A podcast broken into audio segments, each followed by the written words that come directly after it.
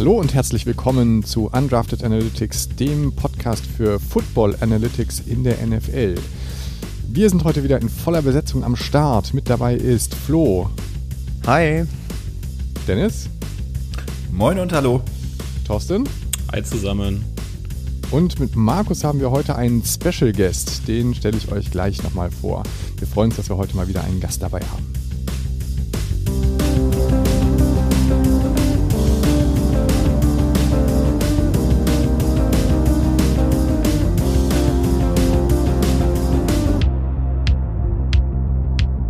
Genau, also ähm, passend zu unserem Gast haben wir heute auch ein äh, spezielles Thema und zwar ein, ein sehr spezielles Thema. Wir beschäftigen uns heute mit den Special Teams und allem, was damit zusammenhängt. Ähm, ja, wir haben euch wieder viele schöne Grafiken mitgebracht, die ihr dann auch bei uns bei Social Media findet und ähm, auch, äh, ja, klar, die Analysen liefern wir hier auf der Tonspur. Ähm, bevor wir einsteigen, ähm, Markus, nochmal herzlich willkommen. Markus der Herr ist heute bei uns.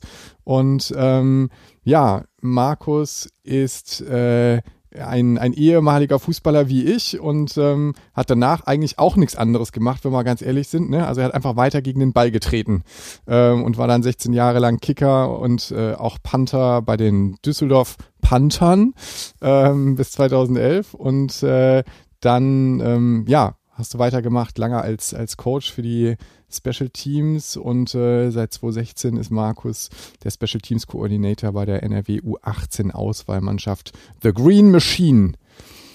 Hallo genau. Markus, herzlich Hallo. willkommen. Vielen Dank, schön, dass ihr mich dabei haben wollt. Ja, ähm, wir steigen dann auch direkt mit äh, dem Thema ein und ähm, haben natürlich eine Menge Fragen auch für Markus äh, mitgebracht. Ähm, bevor wir aber in das Thema gehen, äh, gucken wir nochmal auf den letzten NFL-Spieltag zurück. Ähm, Markus, du bist auch äh, großer NFL-Fan und ähm, verfolgst das alles regelmäßig. Ähm, ist dir irgendwas Spezielles an dem Spieltag aufgefallen? Wie ging es dir mit dem Spieltag? Nee, ich, ich, ich habe mir ähm, zwei, drei Spiele am Wochenende angeschaut. Ähm, ich fand, es war ein normaler Spieltag und es war eine gute Unterhaltung. Also von daher, ähm, ich habe dieses Wochenende tatsächlich mir das Americas Game angeschaut, also das war das Spiel äh, Navy gegen Army im College am Samstag. Das war so mein Highlight am Wochenende. Mhm. Das habe ich komplett verpasst. Wie ist es ausgegangen? Äh, Navy hat, glaube ich, 17-13 gewonnen. Und es war faszinierend, die haben Pässe geworfen und es sah nach einem richtigen Footballspiel aus. Weil normalerweise ist es immer nur, die laufen die ganze Zeit. Wie, die haben Pässe geworfen? Warum haben die Pässe geworfen? Was soll das denn? ich glaube, das haben sich alle gefragt in dem Stadion. Was ist hier los? Ja, ansonsten fand ich ja persönlich, war es ein relativ unspektakulärer Spieltag, oder? Ja. Also ich weiß nicht, war jetzt irgendwie nichts dabei, wo ich dachte so, okay, krasse Überraschung und ähm, ich weiß nicht. Also unsere Teams, muss man sagen, haben ja äh, es hat keins der Teams verloren, was allerdings daran lag, dass die Dolphins eine Bye-Week hatten. wir hatten auch so gewonnen. Hallo, wir haben mega den Lauf, da kann man gar nichts gegen sagen. Also. Äh, aber die Daten ja. sagen ja auch, dass wir, dass das eine, eine, eine entspanntes Wochenende war, weil zwölf von den 14 Spielen äh, sind nämlich für die Quoten ausgegangen, ne? Also so wie die Quoten das angesagt haben. Das heißt, ja, also, es war also erwartet genau. worden. Ja, okay. Hat, ja waren weniger Upsets dabei. Also eigentlich eine mhm. Ausnahme in dieser Saison. Ne? Ich weiß nicht, was habt ihr gesehen an dem Wochenende? Ähm, also die Falcons natürlich jetzt auf Playoff-Kurs. Hüstel, Hüstel. äh, und ähm, Bills gegen Bucks in Overtime. Ja, das war tatsächlich interessant, ne? Ähm, ja, die Bills haben halt die erste Halbzeit verschlafen, die Bucks die zweite Halbzeit und dann haben die Bucks halt äh, einen Touchdown gemacht in der Overtime. Ähm, ja, aber war trotzdem ein gutes Spiel. Also hab's gerne geschaut. Äh, ich fand Ravens gegen äh, Browns noch ganz gut. Ähm, obwohl sich Lamar Jackson natürlich verletzt hat. War natürlich nicht so gut für die, für die Ravens, aber war ein knappes Spiel und ich hätte nicht gedacht, dass die Browns das doch dann noch äh, äh so äh, gewinnen. Ja. und die, die Rams haben tatsächlich gegen die Cardinals gewonnen. Hätte ja. ich auch nicht gedacht da habe ich nur die Zusammenfassung gesehen, muss sagen, das hätte aber auch andersrum ausgehen können. Ne? Also äh, haben eigentlich war, war ein gutes Spiel. Ne? Also nach dem, was ich gesehen habe, war es echt ein gutes Spiel. Ähm, aber ja, gut, gab zwei Interceptions, ne? Ähm, ja. Und äh, ja, aber ansonsten finde ich, äh, hätten die Cardinals das durchaus auch gewinnen können. Aber wer hat es vorhergesagt? Der, Simulator. Der Simulator. Sie. Ja. Wobei ich glaube, ich meine, das war jetzt äh, Woche 14, ähm, von daher für die Teams, die werden ja auch berechenbarer, die packen ja jetzt auch mhm. nichts mehr aus kurz vor den Playoffs. Mhm. Und ich glaube, die Datenbasis ist natürlich für euch noch jetzt einfach größer. Und ja. ähm, dass die Lions vermutlich jetzt nicht noch irgendwie den, den, den Playoff-Run starten, ist, glaube ich, auch klar. Die sind auf ganz klarem Number One Pick äh, unterwegs, glaube ich. ja, gut, ansonsten, glaube ich, gibt es zu dem Spieltag tatsächlich nicht so wahnsinnig viel zu sagen. Ne? Das, äh, ja. Ja, kommen wir zu was weiter, Interessanterem. Weiter. Richtig. kommen wir mal zum eigentlichen Thema.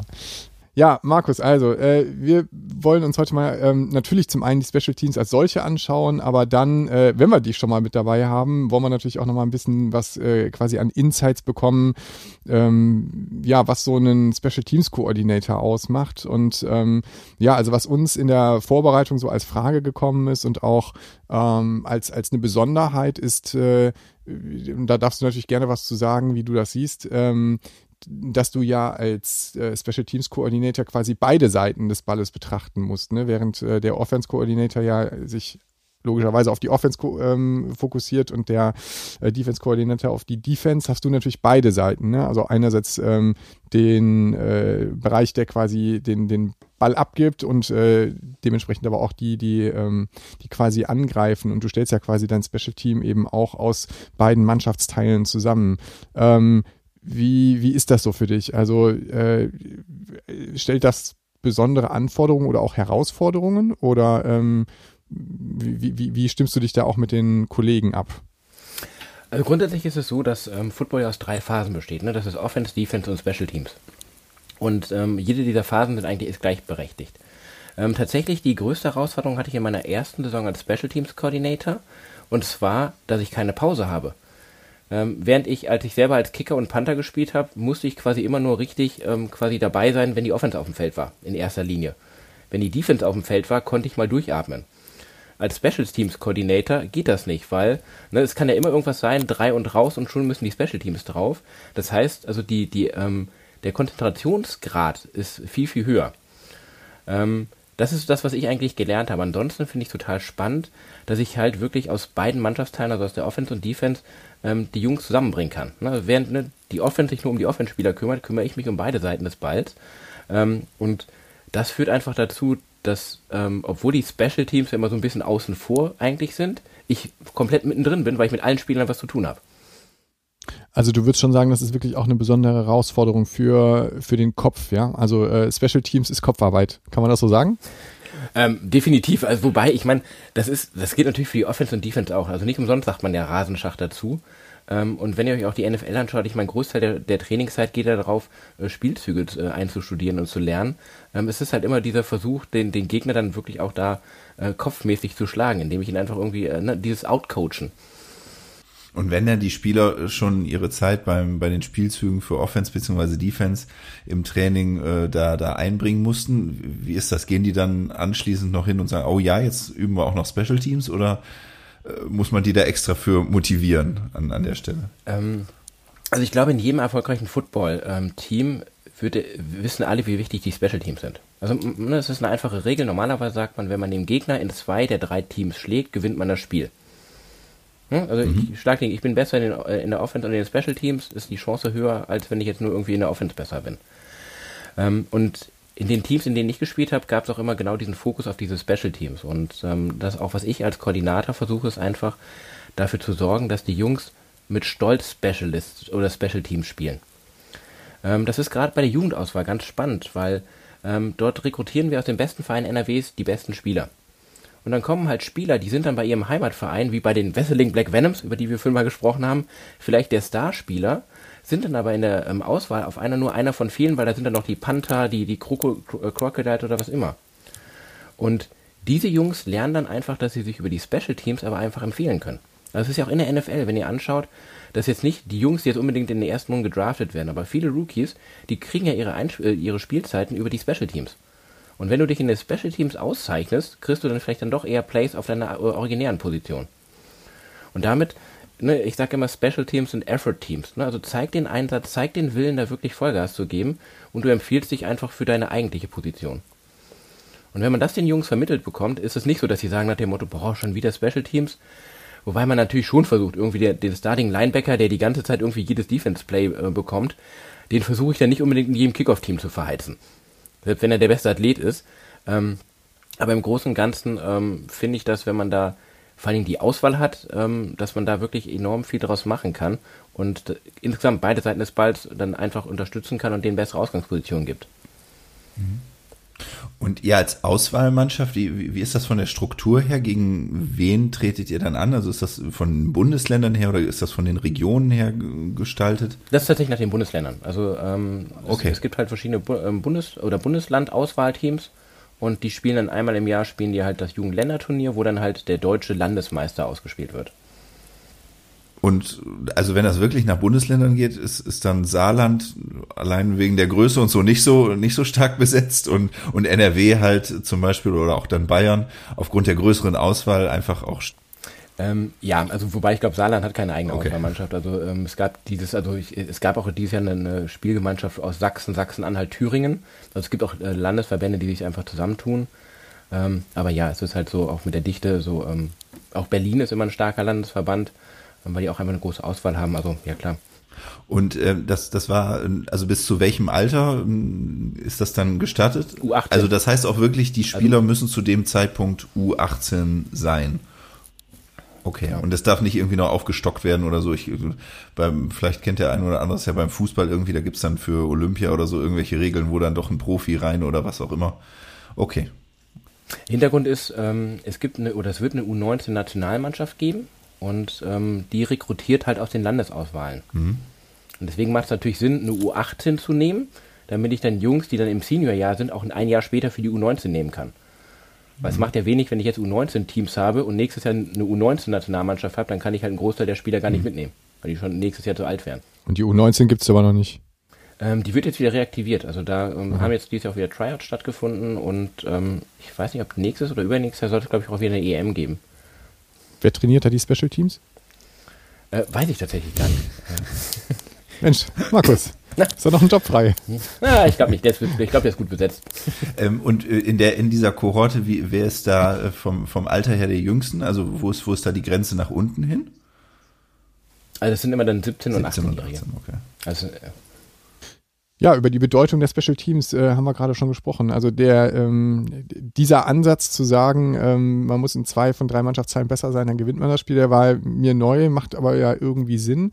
Ähm, ich sag mal, mittelbar haben wir uns mit dem Thema äh, Special Teams auch schon mal beschäftigt. Ähm, und zwar, ich glaube, es war in, Peri äh, in Episode 2. Ähm, da hatten wir uns mit dem Thema beschäftigt, Scoring-Wahrscheinlichkeit nach Drive-Startposition. Also da hatten wir schon mal geschaut, ähm, wie hoch oder ich sag mal, welche Bedeutung hat denn am Ende die Feldposition ähm, für das Scoring und dementsprechend natürlich dann auch für den äh, Gesamterfolg des Teams. So und äh, für die Feldposition ähm, haben natürlich die Special Teams eine ganz äh, herausgehobene Bedeutung. So und ähm, ja. ja. Da würden wir nochmal kurz drauf eingehen. Genau, also wollen. wir haben unsere Grafik aus der zweiten Folge dahingehend aktualisiert dass wir die, die Daten von damals auch, das war ja die, die historische Wahrscheinlichkeit für ein Scoring, je nachdem, wo der Drive beginnt, ähm, die hatten wir geplottet äh, über die vergangenen zehn Jahre und da ergab sich halt so eine, so eine Kurve raus und in unserer aktualisierten Grafik finden wir die wieder. Das ist ähm, die, die weiße Linie an, an der Stelle, die wieder natürlich wie damals auch schon, weil es ist die historische Wahrscheinlichkeit, ungefähr von der äh, 20 Prozent ähm, kurz vor der eigenen Endzone weitergeht bis, ja, was ist das, 95 Prozent, wenn man halt den Drive äh, kurz vor der gegnerischen Endzone übernehmen sollte. Also da haben wir die Wahrscheinlichkeit für irgendein Scoring, sei es Touchdown, sei es, ähm, sei es das Field Goal. Und wir haben jetzt in Orange mal aktualisiert, wie das bisher für die NFL in 2021 aussieht und ja, wie, wie das dann so ist bei, bei so großen Zahlen und da kommen jetzt wirklich einige Drives zustande, das sieht fast gleich aus. Wir liegen sogar mit unserer Näherungsfunktion für 2021 ein bisschen drüber. Das heißt, man könnte jetzt sagen, in 2021 gab es äh, da im, im Schnitt eine leicht höhere Wahrscheinlichkeit für ein Scoring, ähm, jetzt im Vergleich zu, zu, zu der Historie, wenn man an, an der gleichen Position, wo auch immer das dann war, gestartet hat. Ja. Aber hier sieht man jetzt zum Beispiel dran, dass es eben schon wichtig ist, wenn man den Ball schon abgeben muss, wo gibt man ihn denn dann eigentlich ab?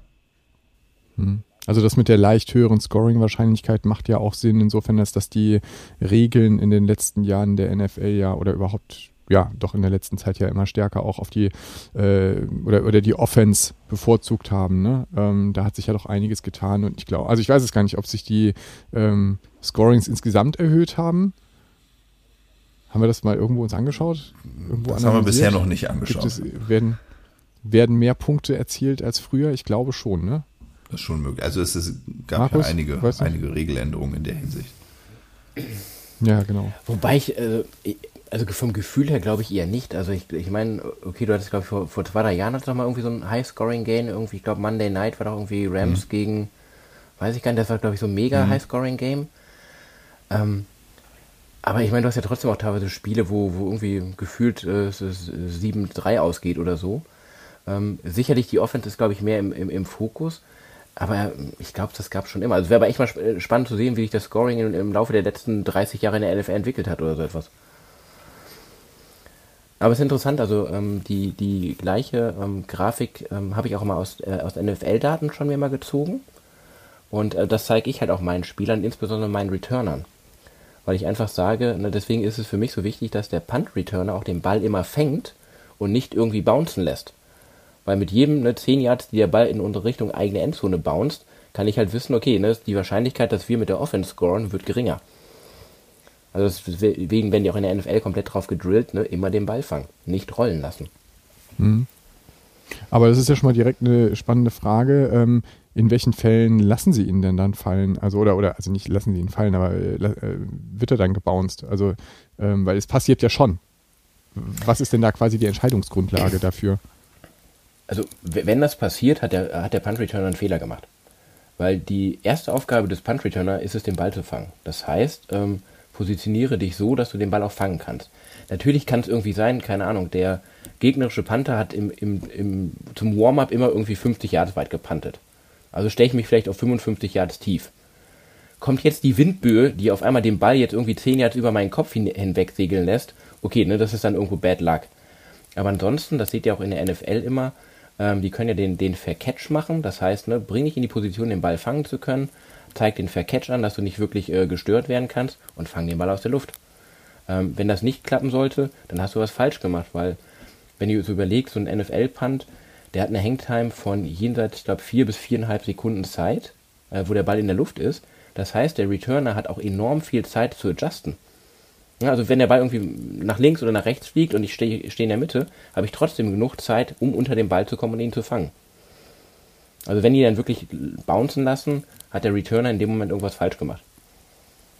Weil er nicht in der Position war, den Ball zu fangen. Ja, das ist jetzt ja die Sicht von dem Punt-Returner, ne? aber jetzt auch aus der äh, Sicht des Gegenüberliegenden, äh, des Panthers, ist es natürlich dann aber auch wichtig, so weit wie möglich an die Endzone des Gegners heranzupanten, oder? Und das, das ist natürlich dann die Frage, wie trainiert man das? Also gibt's da, äh, trainiert ihr das im Training ganz speziell, dass das eben dann in die 10-Yard-Zone äh, halt reinfliegt, der Ball, oder äh, wie sieht das aus?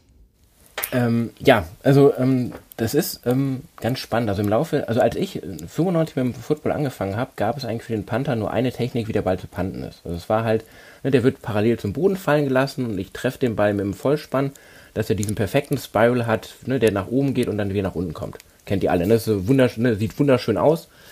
Ähm, mittlerweile, und das ist in den letzten Jahren gekommen, vor allem von dem ähm, Aussie-Football, also von den Australiern, die halt auch diese ähm, Backspin-Punt entwickelt haben.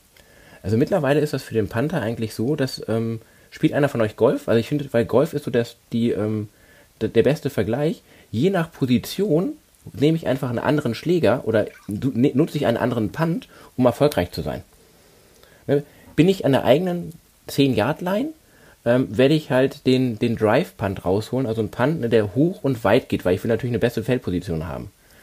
Bin ich irgendwie an der Mittellinie, werde ich halt einen, einen Punt wählen, der halt auch eine hohe Hangtime hat, aber der mit diesem Backspin arbeitet, ne? weil die Panther kriegen das alle hin, dass der von der Distanz irgendwo an der 5 Yard runterkommt und die wollen den Ball aber dann halt den Backspin geben, dass der halt nicht dann irgendwie in die Endzone durchrollt, sondern wie man so oft sieht, dann irgendwie ne, auf der 5 runterkommt und dann irgendwie noch zwei, drei Yards vielleicht nur in die Richtung Endzone rollt. Ähm, Das sind einfach unterschiedliche Techniken, unterschiedliche Kicking-Styles, die in den letzten Jahren da ähm, etabliert worden sind. Und das ist dann halt, ne, der Panther bedient sich dann des Schlägers für die Situation, wo er gerade steht. Ja, und äh, dass, dass diese wenigen Yards am Ende und insbesondere in der Zone nochmal richtig was ausmachen. Ähm, das haben wir bei der, bei der Grafik, die wir jetzt auch noch aus der zweiten Folge wieder aktualisiert haben, dann für die Touchdown-Wahrscheinlichkeit äh, kann man das ja auch nochmal sehen. Also im Unterschied zu dem reinen Scoring macht halt die Wahrscheinlichkeit, einen Touchdown zu erzielen, hinten kurz vor der eigenen Endzone nochmal so, einen, so einen kleinen Knick eben nach, nach unten. Und das heißt also der, der deutlich äh, schlimmere Punkt jetzt, als aus, aus Defense-Position heraus, ähm, der, der lässt sich halt damit, wenn ich wirklich in diese von dir gerade angesprochene Zone ja komme, mit, mit meinem Kick, also nochmal so, so richtig ab, abknicken an der Stelle und äh, wirklich nochmal ein bisschen an, an Wahrscheinlichkeit herauszunehmen. Ja, absolut. Und das ist ja auch so, ähm, warum gerade, also aus meiner Sicht ist das Punt-Team das wichtigste Special-Team. Ähm, weil, ne, auch vom Momentum her, ich war mit der Offense auf dem Feld, ich habe das First Down nicht geschafft und ich brauche eine gute Ausgangssituation für die eigene Defense. Und ähm, genau das, weil das ja auch für äh, die Wahrscheinlichkeit oder ne, die, ähm, das zeigt dich ja entsprechend, wenn ich den Gegner wirklich tief in deiner eigenen Zone, ne, am besten innerhalb der eigenen 10 Yard irgendwie ähm, starten lasse, ne, ist die Auswahl seiner Spielzüge ja auch ähm, limitiert. Also je, eher, je näher du an der eigenen Engzone bist, desto ne, die Möglichkeit eines äh, Quarterback-Sacks, der halt zum Safety führt oder so etwas, das ist ja alles gegeben. Und damit ähm, ist ja dann die, An äh, die, der Angriff entsprechend auch wirklich in der Spielzugauswahl eingeschränkt. Und das zeigt sich auch in dem Knick. Weil wenn ich weiß, ich kann eh nur laufen quasi innerhalb der eigenen 10-Yard-Line, kann sich die Defense auch darauf einstellen ne? und mhm. damit wird es für die Defense einfacher. Mhm. Nochmal eine Frage zu dem eigentlichen Kick. Ähm, Hast du einen Einfluss darauf, wie der Ball quasi aufkommt? Also kannst du es quasi beeinflussen durch die Kicktechnik, ob der am Ende mit einer Spitze aufkommt oder mit einer, äh, mit eher einer von den runden Seiten? Oder ist das reiner Zufall? Ähm, das kannst du beeinflussen. Also ähm, ähm, je perfekter du in der Technik bist, ähm, desto ähm, mehr oder desto bewusster kannst du es machen. Also das, was ich gesagt habe, wenn man auf diesen klassischen ähm, Line Drive Punt geht, also wirklich, dann fliegt der Ball halt wie ein Pass. Ne, der hat den Spiral, also ne, zur Stabilisierung der Flugkurve und damit ähm, wird der Ball halt quasi nach oben gehen, dann wird er irgendwann quasi den höchsten Punkt haben, nach vorne kippen und dann mit der Spitze rotieren nach unten fallen. Ne, das heißt, der wird mit der Spitze vorn, ähm, vorn entsprechend landen und durch die Energie, die er hat, Richtung Endzone rollen. Ähm, mhm. Während du halt bei anderen Punts, die jetzt aus dem Aussichtsteil kommen, da, ähm, da kickst du halt so, dass der ähm, Ball zum Beispiel diesen Turn nicht hat. Das heißt, der fällt dann quasi, ne, der, der erreicht den höchsten Punkt und fällt dann einfach ganz einfach runter ohne Spin. Ne, und damit ähm, weißt du einfach, dass er auch zurückrollen wird. Das ist, ähm, das klingt jetzt alles total ähm, wissenschaftlich, also ich, oder ist es zwar auch, aber ich meine, ähm, es ist vor allem ganz viel Übung. Ähm, vergleich es einfach mit dem Fußball. Ich meine, du, du, du, ob du mit dem Außenriss oder Innenriss irgendwie einen Ball geschossen hast, du wusstest auch, ne? der dreht sich so ein bisschen nach links, ein bisschen nach rechts. Mhm. Ähm, das kannst du auch mit dem ovalen Ball ähm, einfach beeinflussen. Mhm. Macht es da auch einen Unterschied, wie der, wo der Panther die Naht dann hinhält, während er ihn, äh, oder achtet der da gar nicht, ist, reicht da die Zeit auch gar nicht für, um darauf zu achten? Ähm, die Naht ist, wird immer weg von der mhm. Kicking-Seite sein, weil ähm, auch ganz einfache Physik. Ähm, die Naht besteht ja aus so einem Kunststoff, mhm. Hartplastik oder also es ist ein Kunststoff. Und damit hat die einfach eine andere Elastizität als das Leder vom Ball. Mhm. Weil auch da ist es so, ne, ich meine, du, ähm, du kickst ja in den Ball rein, ne, durch, die, durch die Wucht des Aufpralls wird der Ball ähm, komprimiert und dehnt sich nachher wieder aus und kriegt dadurch die Geschwindigkeit. Das ist halt bei Leder einfacher, als wenn ich gegen den Kunststoff trete. Außerdem tut das weh. Es gab mal Anfang der 2000er echt viele Kicker, die barfuß gekickt haben, weil sie gedacht haben, ähm, das hat ein besseres Ballgefühl. Aber wenn ihr die Füße von denen gesehen habt, also das, das ist ja, cool. Aber dann gibt macht es ja vielleicht Sinn, wir schauen äh, einmal darauf, wo denn wirklich in der NFL die Punts so, so landen. Und äh, das kann man bei unserer dritten Grafik auch für alle ZuhörerInnen ähm, auf, auf Instagram wieder auf unserem Kanal sehen, äh, wo wir einfach mal ja so die, die Wahrscheinlichkeitsverteilung darüber gebildet haben. Achtung jetzt, die, die Feldposition, das ist nur noch von ungefähr der Mitte, also von der äh, 40-Yard-Linie der, des pantenden Teams bis dann eben zur gegnerischen Endzone.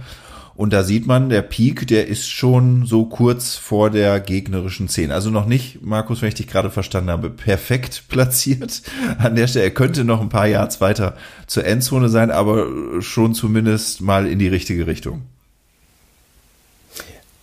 Wobei auch das schon wirklich gut ist, weil ähm, das Ziel ist immer Inside 20. Also ne, mhm. man sagt immer, der Ball sollte in, äh, innerhalb der gegnerischen 20 landen. Und äh, wenn ich mir so anschaue, ist das hier so ungefähr auf der 13, glaube ich, ne, die, der, ja, die Häufigkeit. Ja wo der Ball am. Also eigentlich trotzdem perfekt, ne? Weil ähm, auch da ist natürlich das Risiko, wenn ich immer auf die 5 probiere, ähm, muss ja nur irgendwas schief gehen und dann rollt der Ball in die Endzone und ich habe einen Touchback, was ich vermeiden will. Also von daher ist, ist das so alles, was zwischen der, also zwischen der 15 und 10 Yard Line ist, also würde ich jederzeit nehmen. Also ähm, hätte ich kein Problem okay. mit. Vielleicht nur eine kurze Bemerkung zum kommenden Spielwochenende. Es gibt äh, ein Spiel am Wochenende, ich, ich hoffe, ich tue jetzt niemandem Unrecht, aber ich glaube, das wird vielleicht so mit die geringsten Einschaltquoten momentan haben. Das sind die Texans bei den Jaguars. Ähm, ist jetzt vielleicht nicht das attraktivste Spiel, aber vielleicht ein Spiel, wo die Panther relativ viel zu tun haben werden an dem Wochenende. Und wenn man sich mal von den beiden aktiven Panthern äh, diese Grafik einzeln anguckt, ähm, haben, wir, haben wir jetzt nicht, nicht gepostet ähm, an der Stelle aber wenn man sich das mal so ein bisschen anguckt, das sind einmal Cameron Johnson und äh, Logan Cook. Äh, also Cameron äh, Johnson an der Stelle für, für die Texans und äh, Logan Cook für die Jacksonville Jaguars. Dann lässt sich halt so ein wenig sehen, dass der Logan Cook mit mehr Tritten weniger nah an die Endzone kommt. Also wer dann am Wochenende vielleicht doch mal dieses Spiel guckt, Texans bei den, bei den Jaguars, mal ein bisschen drauf achten, ob die Texans da nicht einen kleinen Vorteil dadurch haben, dass sie vielleicht den leicht besseren Panther haben, der öfter mal den, äh, den Punt etwas näher zur gegnerischen Endzone platziert. Aber nicht, dass es dann 0-0 ausgeht. Ob das, ob das unser Simulator auch berücksichtigt hat, das werden genau. wir sehen. Okay. Ähm, ja, du hast es eben gerade schon angesprochen. Ähm, den Touchback, den möchte man gerne vermeiden. Ähm, was ich mich in der Vorbereitung auf die Folge gefragt habe, ist, ähm, gibt es auch Situationen, in denen man den Ball eben doch in die äh, Endzone kickt und einen Touchback erzeugen will? Oder sind das auch alles Unfälle? Weil manchmal hat man den Eindruck, dass die, ähm, dass sie den so weit wegschießen, dass es eigentlich kein, kein Unfall sein kann. Also es wirkt, es wirkt jedenfalls so, ähm, dass äh, manche Punts eben dann doch in die Endzone bewusst auch gekickt werden. Gibt es das? Und wenn ja, was steckt dahinter? Ähm, also es ist mir nicht bewusst, dass das äh, also wirklich ähm, vorsätzlich gemacht wird, weil ähm, ich meine, gerade die Panther in der NFL, die haben alle genug Kraft, dass sie es halt immer hinkriegen. Also die, die können ja 60, 70 Yards weit panten.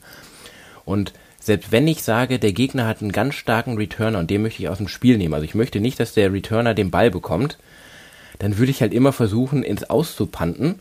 Ähm, und dann würde ich halt irgendwie einen Zielpunkt nehmen zwischen der 15 und 5 Yard Line, wo ich dann den Ball ins Auskicken würde. Ähm, weil das, damit gewinne ich wieder ein paar Yards, weil Touchback bedeutet immer, der Gegner fängt auf der 20 Yard Line an. Und ne, dann sage ich, dann versuche ich doch lieber an der 15 Yard. Das sind zwar nur 5 Yards Unterschied, aber wie wir eben in der, äh, in, der, in der einen Grafik gesehen haben, macht das schon wieder was aus für die Scoring-Wahrscheinlichkeit. Also ist es da auch eher, wenn die wirklich einen, einen, Touchback kicken, dass es eher ein Unfall war oder irgendwas nicht geklappt hat. Ähm, und ähm, auch das soll ja mal passieren. Ich meine, keine Ahnung, ähm, beim, beim Punt das Wichtigste ist der Drop, also wenn der Ball ähm, kurz vorm Kick fallen gelassen wird. Und ähm, ich meine, da kann was schief gehen, manchmal Wind oder so etwas. Also sicherlich sind ja auch nur Menschen, die, die, die NFL-Panther. Ähm, aber ich glaube, jeder Special Teams Coordinator in der NFL wird, naja, äh, sehr unzufrieden sein, wenn es zum Touchback kommt. Ist das beim Kickoff genauso oder gibt es da Unterschiede? Ähm, da gibt es ja, oder mittlerweile ist es ja so, dass die ähm, den, den Kickoff ja auf die 35-Yard-Line gemacht haben, weil die wollen ja eigentlich, dass die einen Touchback kicken. Ähm, um einfach, weil Kickoff-Team oder Kickoff-Return-Team. Äh, ähm, 22 durchtrainierte Männer äh, laufen mit Anlauf von knapp 30, 40 Yards gegeneinander. Ähm, das scheppert halt richtig. Deswegen haben die das verkürzt. Ähm, da ist es eher so, um die Spieler zu schützen, dass dann halt die Kicker einfach die, ähm, keine Ahnung, wie viel, vermutlich 90 Prozent oder mehr einfach ähm, hinten aus der Endzone rauskicken können. Auch da, wenn ich die Chance, also wenn ich weiß, ich habe ein gutes Coverage-Team, ähm, und ich, keine Ahnung, mein Kicker kickt den Ball zur gegnerischen 5 und ich weiß, ich kriege den Gegner gestoppt an der eigenen 15. Äh, ist auch wieder eine bessere Ausgangssituation. Aber das ist mittlerweile ja eigentlich utopisch, weil die Jungs einfach, einfach den Ball hinten rauskicken. Ja, und wo so relativ äh, gut platzierte Panther landen, das haben wir auch mal in einer Grafik hervorgearbeitet äh, mit den äh, Top 10, haben wir es jetzt mal genannt. Ähm, Top 10 hier jetzt äh, danach ausgerichtet, wie viel äh, Mittelentfernung zur Endzone der, der Punt runtergeht.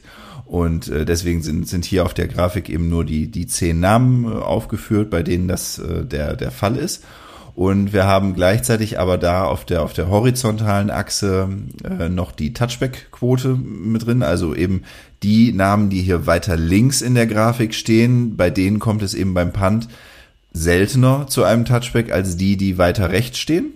Und bei der mittleren Entfernung auf der senkrechten Achse sehen wir also so im Bereich zwischen 16 und, und 20 Yard vor der gegnerischen Endzone ist im Mittel bei diesen ähm, 10 Panthern kommt, kommt da der Ball runter. Das heißt, bei den weiteren aus der NFL, da bewegen wir uns immer weiter höher. Also wir gehen hier immer weiter höher, würden wir in die Grafik gehen, wenn, wenn wir das da weiterziehen, die senkrechte Achse nach oben, dann würden da die anderen äh, kommen. Das hier sind äh, ja, heißt jetzt zwar Top Ten, aber sie werden jetzt in dieser Skalendarstellung die, die am unteren Ende kommen. Und da freut es mich persönlich ja sehr, dass der Thomas Morstead von den Falcons äh, hier bei einer sehr geringen Touchback-Quote ist, ähm, so um die ja, knappen drei Prozent und auch die mittlere Entfernung zur Endzone eben nur so zwischen 17 und 18 äh, Yards liegt. Ähm, und ja, von daher eben da so unten links in unserer Grafik eben die besonders ähm, guten Panther an der Stelle, an der Stelle zu suchen sind. Hast du das auch so erwartet von deinem ähm, vom Pant, äh, vom Falcons schauen? Also, ich also, finde den, den Morstead wirklich nicht, nicht verkehrt. Da denkt man oftmals, oh, das, das, das hat ja gut geklappt. Ähm, dass der jetzt so in, in dieser Liga mitspielt. Ich habe mir nebenbei auch nochmal die PFF-Grades angeguckt. Auch da ist er äh, relativ oben mit dabei. Man kann sowieso sagen, das hier sind ja jetzt keine PFF-Grades, aber die Namen, die hier in dieser Zehnerliste auftauchen, die tauchen zu großen Teilen auch im, im PFF-Grade äh, relativ weit oben ähm, tauchen die auf. Dass er da so weit mit bei ist, das hätte ich jetzt nicht vermutet. Aber ich fand ihn schon jetzt, äh, seitdem er bei den Falcons ist, äh, gar nicht so verkehrt. Ja, vor allem auch echt mit Abstand. Ne? Also wenn man sich anguckt, Townsend von äh, Kansas City, dann doch mit relativ großem Abstand dann erst, also würde ich jetzt ihn mal auf Platz zwei irgendwie sehen, mhm. wenn man jetzt mal so diagonal hochgeht, äh, mit einer Touchback-Quote von über 6% und Morstead bei 3%, also schon gut. Ja, und zum Beispiel beim Raiders, AJ Cole, ähm, sieht man halt, er ist zwar näher dran an der Endzone, aber dementsprechend geht da auch die Touchback-Quote eben hoch. Genau das, Markus, was du ja gesagt hattest, wenn ich halt immer noch mal wieder versuche, näher ranzukommen, manchmal klappt's, aber dann habe ich halt auch deutlich öfter da das, das Touchback als, äh, oder den Touchback als Resultat. Ich meine, interessant wäre jetzt natürlich, das auch im Verhältnis zu sehen, ähm, von mhm. der Länge der Punts. Weil das ist natürlich auch spannend, ähm, wenn jetzt halt die Falcons äh, mit ihrer Offense immer quasi bis zur 50 kommen und dann panten müssen, ähm, ne, ist das äh, für den Panther was anderes als, keine Ahnung, äh, wenn ich, wenn ich der Panther der, der Lions bin, wo ich vielleicht immer von der eigenen 20 panten muss, wo ich definitiv auch mehr Distanz ja. äh, covern muss. Ne? Also es wäre auch mal spannend, ja. das in, in, in Relation zu sehen. Ist es denn, äh, würdest du sagen, es ist quasi linear einfacher, je näher ich an der Endzone bin, oder gibt es quasi auch ein zu nah? Also ist es, wenn, wenn eine bestimmte Entfernung zu kurz wird, dass es dann schon wieder schwieriger wird? Ähm, also nicht für die NFL-Kicker. Also ähm, die, die größte Limitation, die du halt als ähm, überall hast, ist einfach die, die Weite, die ein Kicker oder ein Panther kicken mhm. kann. Das ist also die Limitation, die wir in Europa haben. Ähm, in der NFL, ich meine, wenn man sich wirklich anschaut, wie weit die Jungs den Ball wegpöllen können, ähm, ist es für die echt egal. Und für die ist es dann halt eher so, dass wenn die von der 50 Yard halt ähm, panten, dass sie halt wirklich dann ähm, mit Gefühl mehr panten müssen, um den Ball halt dorthin zu platzieren, wo sie wollen. Weil von der Kraft her ist es für die echt, äh, da machen die, da machen die mit links. Und ähm, darauf können die sich aber auch entsprechend dann konzentrieren. Und ähm, ich denke mal auch ein AJ Cole, der wird halt immer noch versuchen, nochmal die zwei, drei Yards dann nochmal rauszuhauen. Und das ist halt ein Gamble, ne? Und wenn es dann klappt, ist es super. Ähm, aber wenn es halt nicht klappt, ähm, ist es halt ein Touchback. Ähm, also von daher ähm, fand ich es, ähm, je näher ich gekommen bin, war es für mich halt einfacher, weil ich dann halt mit, mit der Kraft haushalten konnte. Da ging es dann wirklich mehr um, um Genauigkeit. Das ist so, wenn man das so ein bisschen martialisch sieht, also je weiter ich weg bin, muss ich halt irgendwie die große Haubitze rausholen, ne, um, um, um den Ball wegzudreschen.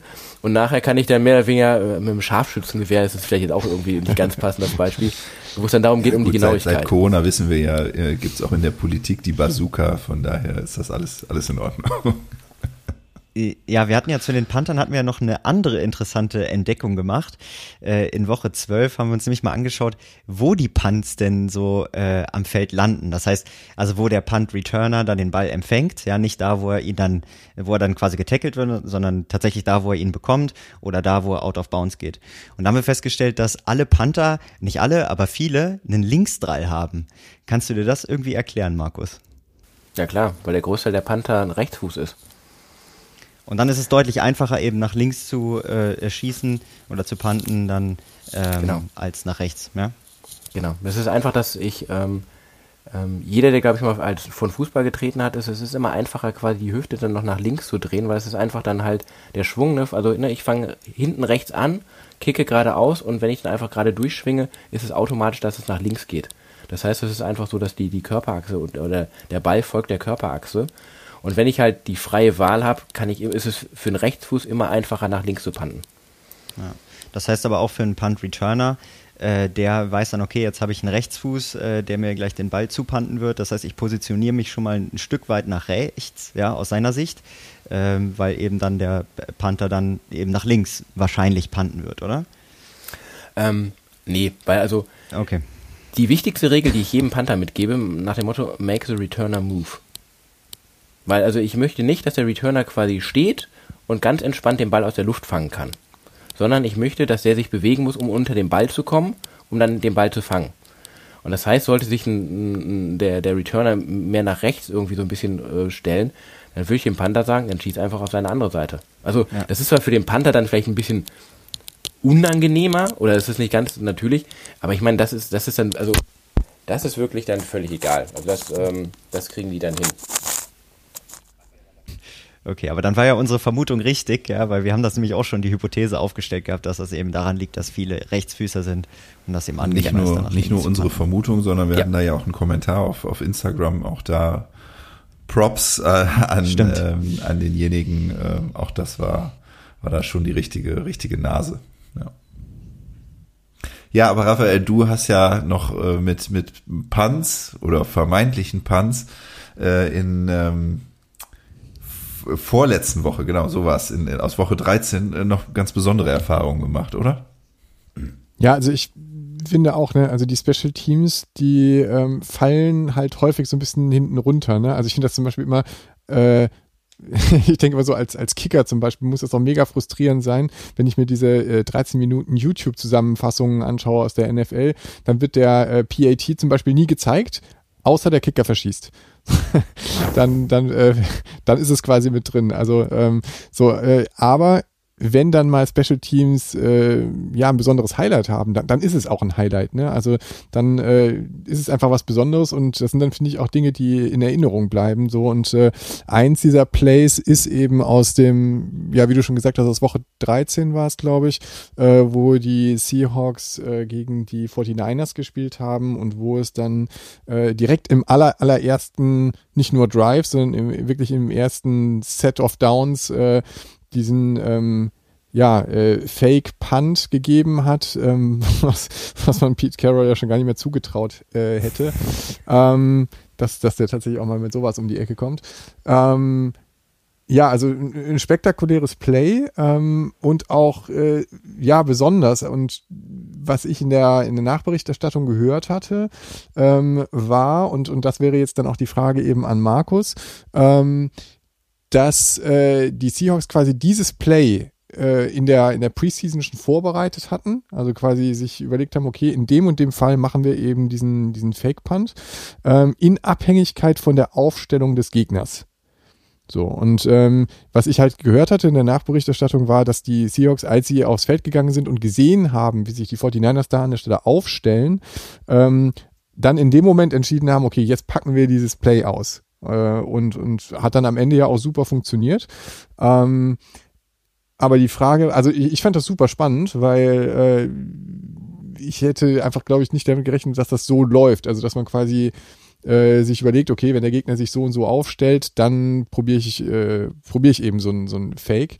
Ähm, ist das so? Also macht ihr das in eurer Auswahl dann auch so? Ähm, und was dann auch nochmal die Frage wäre, ähm, haben sich die 49ers dann wirklich so dämlich auch angestellt? Also ist diese, diese Aufstellung, die die gewählt haben, und wir haben uns das im Nachgang tatsächlich auch nochmal angeschaut, ist die wirklich so dämlich und bietet das quasi das so an?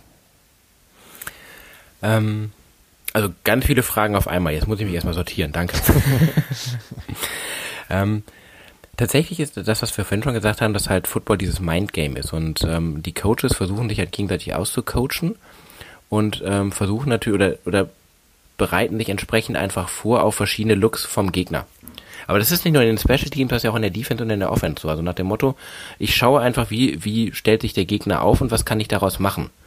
Ähm, und gerade auch, also gerade auch im Punt-Team ist es halt so, es gibt ja unterschiedliche Möglichkeiten, auch ein Punt-Return-Team zu spielen. Also wenn ihr überlegt, ähm, meistens ist es ja in der NFL so, dass ich draußen im Punt-Team die Headhunter habe, also zwei Jungs, die nichts anderes haben, als das Feld runter zu hasseln und den Returner zu tackeln.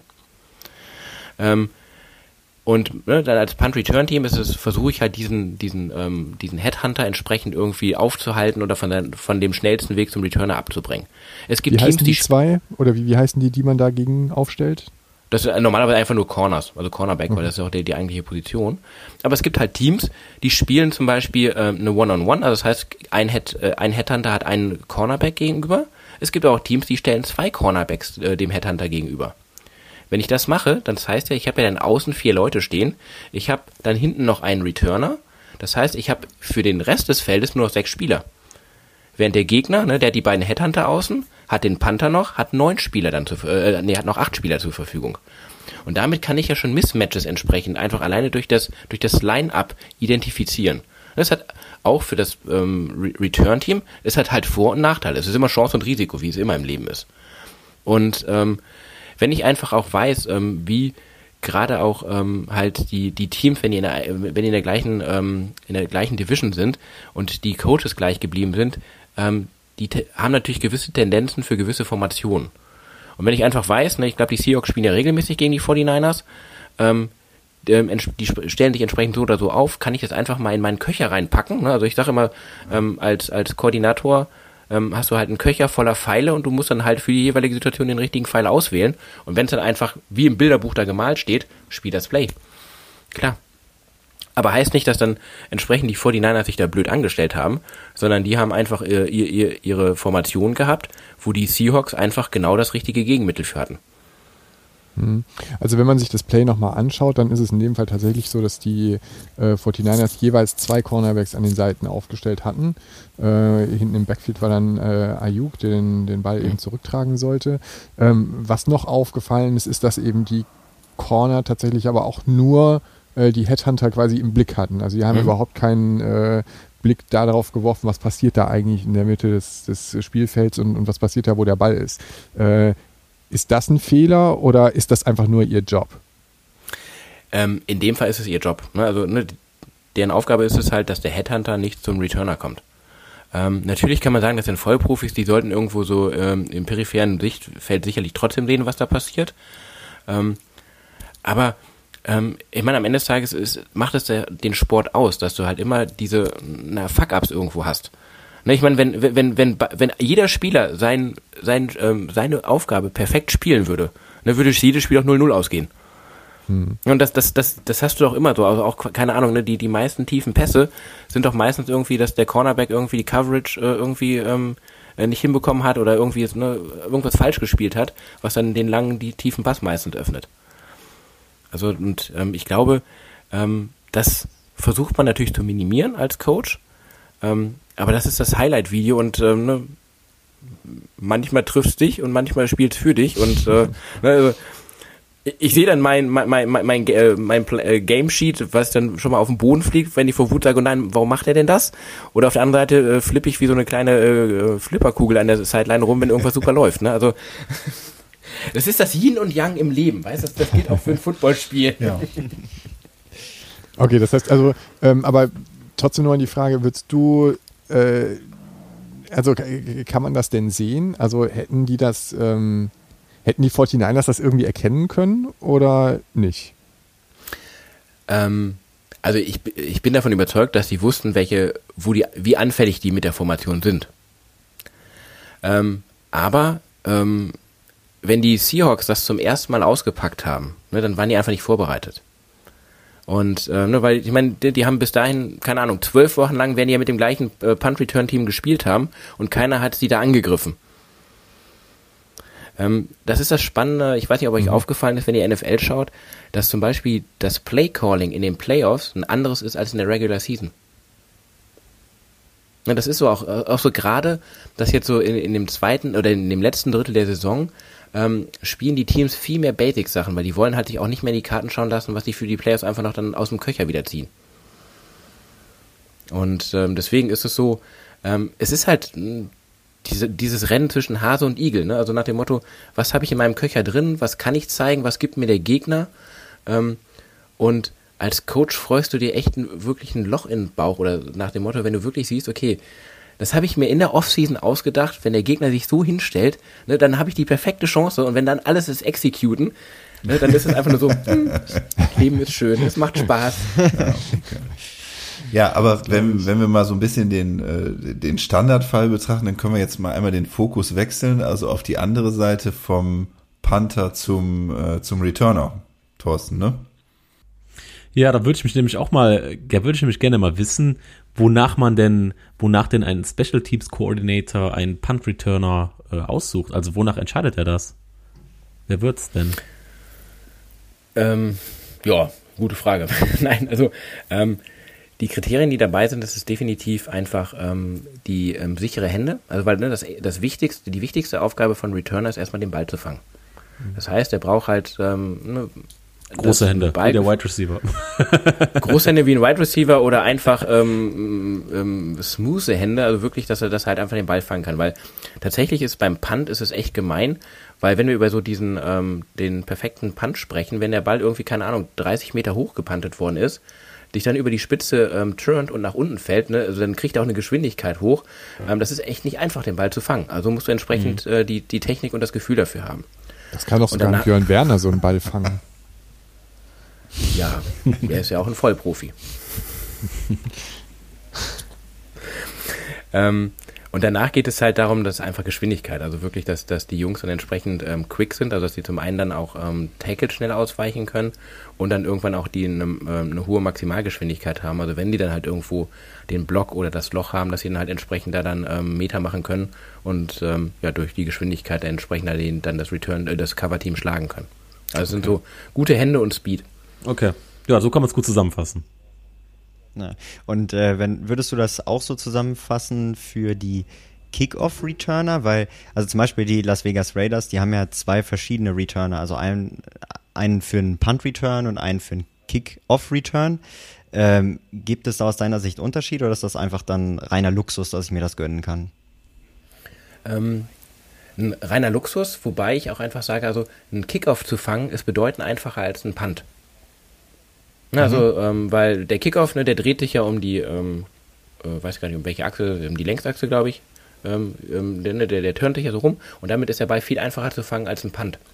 Das heißt, es kann einfach sein, dass du ähm, einen super Kick-Returner hast, ne, der alles hat, der, der, der, ne, der hat die Geschwindigkeit, der, der ist entsprechend äh, quick, äh, hat Quick Feed, also kann einfach Tackles ausweichen, aber fängt keinen Punt, lässt jeden Punt fallen. Ne? Also deswegen kann es dann sein, dass du da dann einfach unterschiedliche hast. Ähm, wobei du meistens einen guten Punt-Returner, der auch immer, der kann auch jederzeit einen Kickoff return.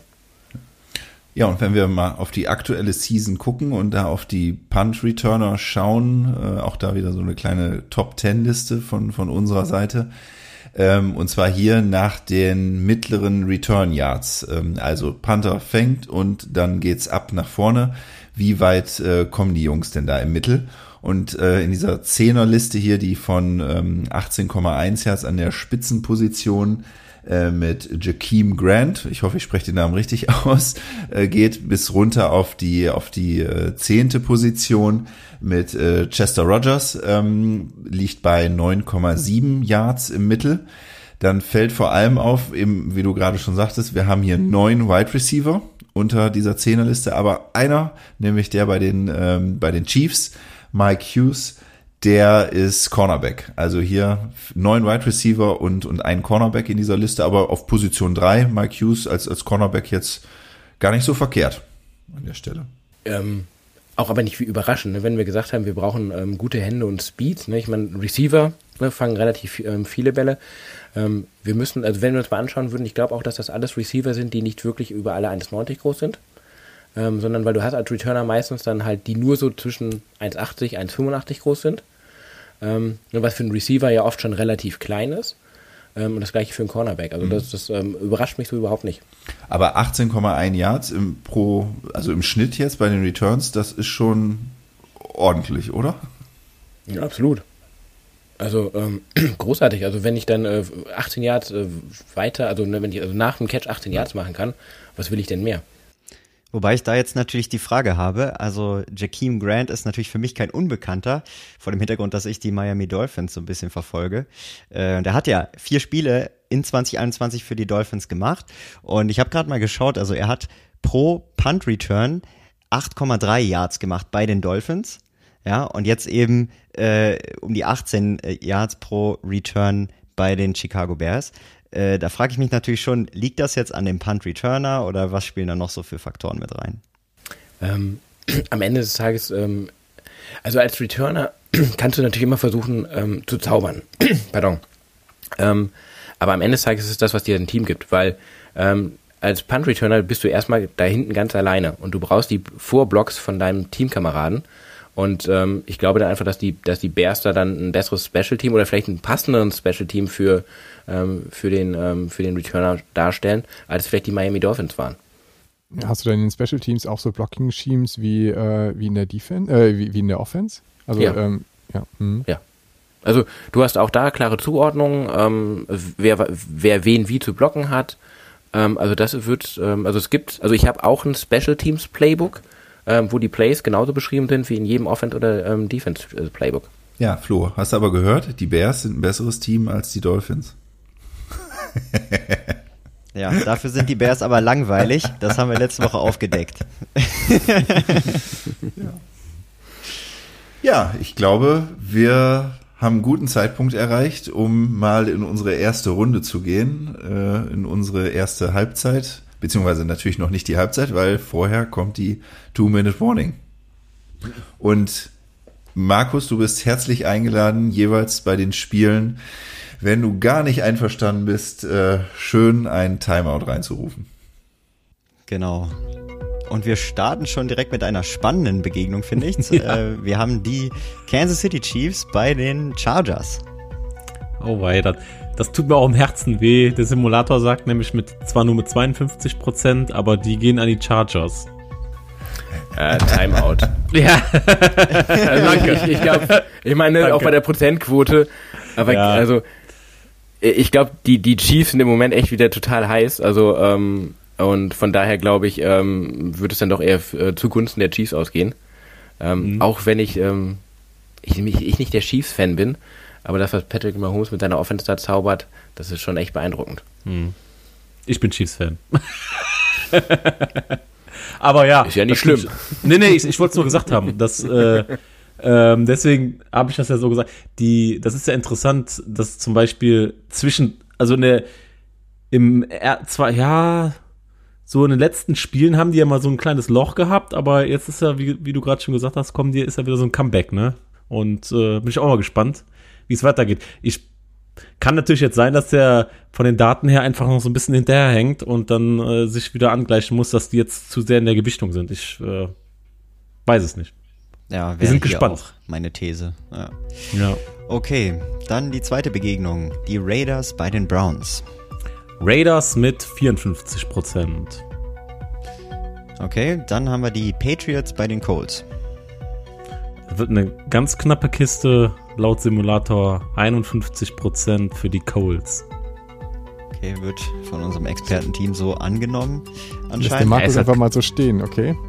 Ähm, ich, ich, mehr, ich dachte, ich hätte nur ein Timeout. Also von. Du darfst, so viele, du darfst so viele nehmen, wie du magst. So. Als Gast darfst du so viele nehmen, wie du magst. Okay, dann, dann mache ich einen Timeout. Also ich, ich glaube, dass, dass ähm, auch die, die Patriots, ähm, also es ist ja echt immer wieder erstaunlich, was Bill Belichick da äh, produziert.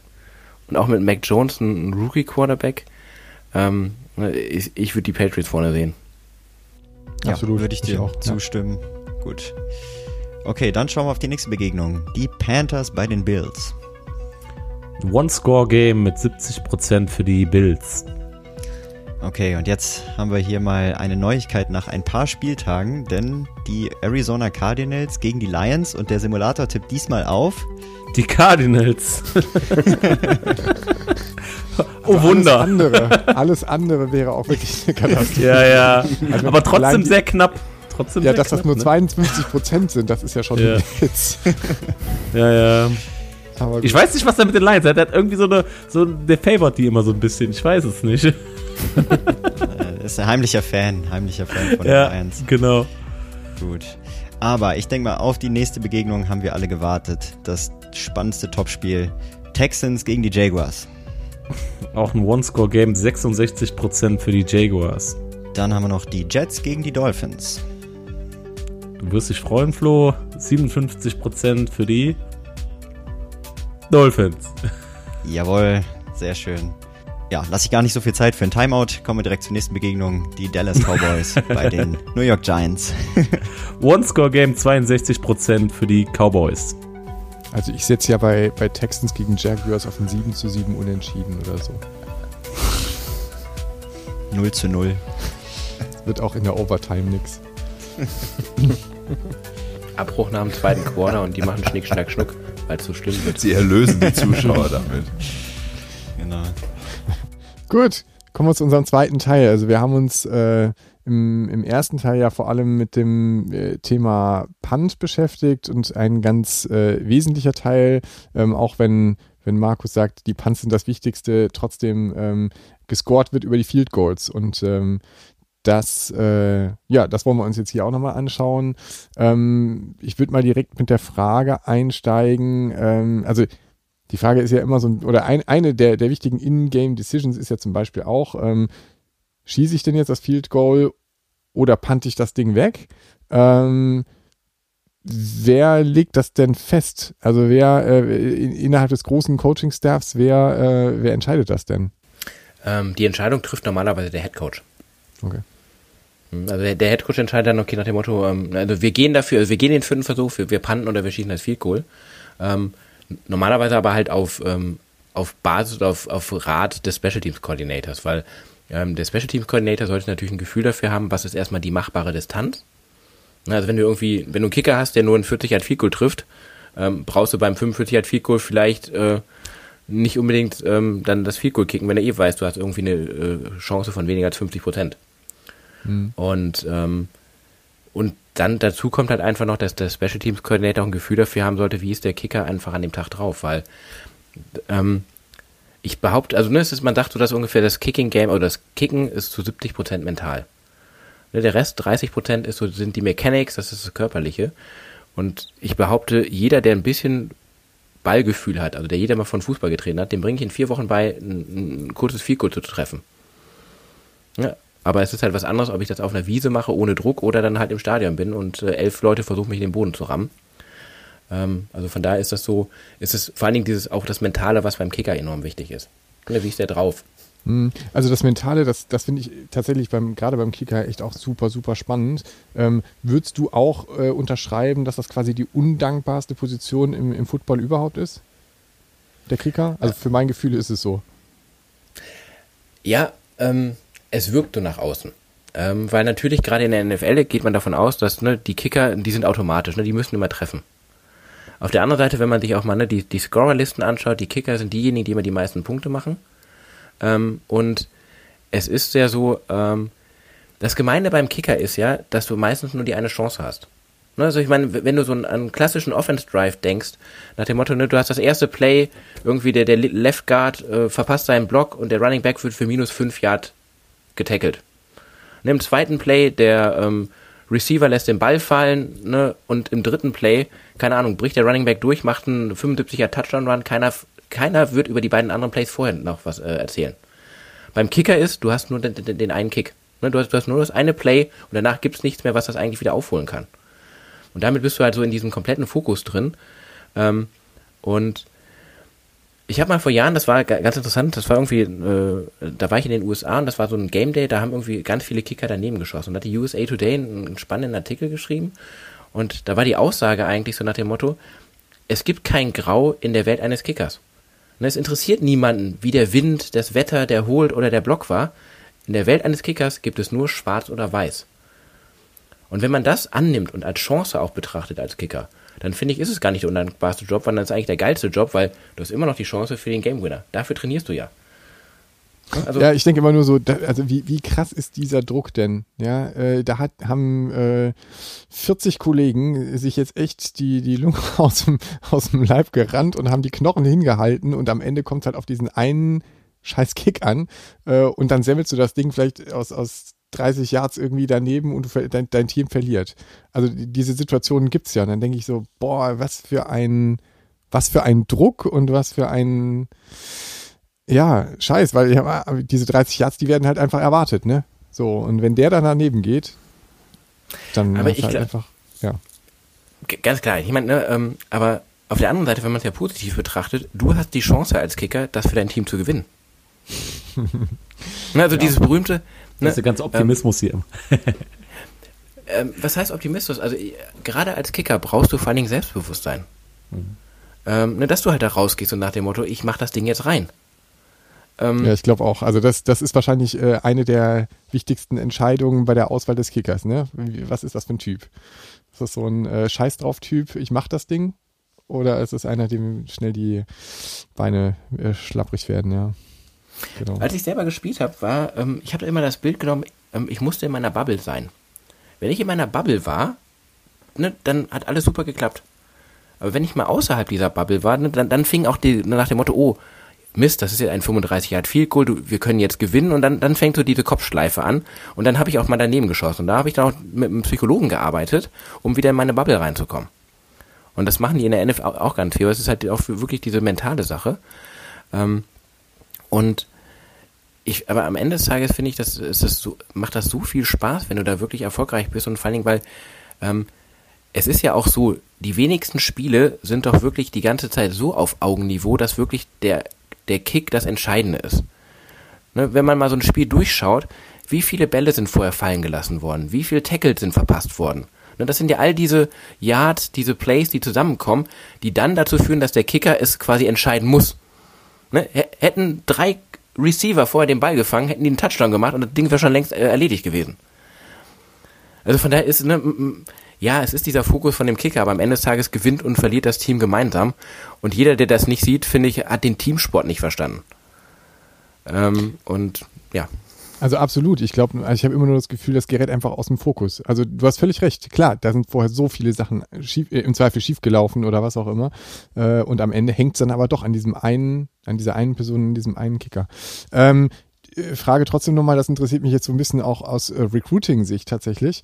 Ähm, würdest du sagen, das ist eine bestimmte Eigenschaft, die sich dann auch im, im sonstigen Leben zeigt? Also ob man diese ähm, die, die, diesen Fokus hat oder vielleicht auch diese positive Einstellung? Ist das was, was du für dich selber jetzt als, als äh, langjähriger Kicker auch äh, in, in Anspruch nimmst, dass du eine bestimmte Charaktereigenschaft damit verbindest, die dir, keine Ahnung, sonst im Leben auch hilft?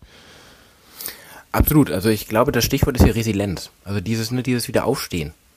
Ähm, deswegen sagt man auch, wenn, wenn ich jetzt keinen reinen Kicker habe, sondern wenn ich ähm, einen Spieler habe, der noch eine andere Position nimmt, ähm, schaue ich zum Beispiel, dass ich irgendwie wirklich auch wieder bei Cornerbacks oder Receivern schaue weil die kennen das ja in der Situation. Ne? Ich meine, wenn du als ne, du bist als Receiver wide open und droppst den Ball, musst du trotzdem ne, im nächsten Play den Ball wieder fangen. Kannst jetzt nicht erst noch irgendwie fünf Stunden irgendwie, ach, was hätte wenn und aber.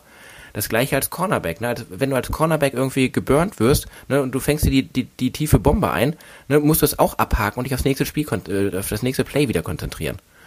Und das ist, glaube ich, auch genau diese Eigenschaft, die du als Kicker brauchst. Ne? Weil ich meine, die Vergangenheit kannst du nicht ändern, du kannst nur die Zukunft wieder gestalten. Und ähm, das, ne, ich habe ganz viele aus dem Football auch für mein berufliches Leben mitgenommen. Und eins davon ist halt wirklich genau dieser Optimismus, ähm, diese Fokussierung auf das Wesentliche und dann halt auch sagen, okay, ne, abhaken und jetzt nach vorne das besser machen. Ja.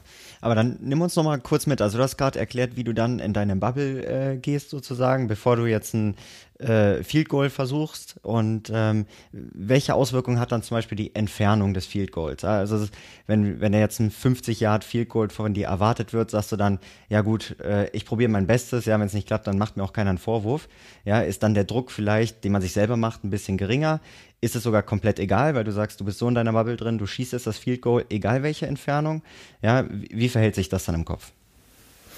Ähm, also immer wenn ich in meiner Range war, also ähm, ich habe mein, mein weitestes Field Goal im Training war mein 54 Yard Field Goal und und meistens also so ähm, safe war ich so also ähm, 47, 48 Yard Field Goals waren für mich eigentlich jederzeit machbar.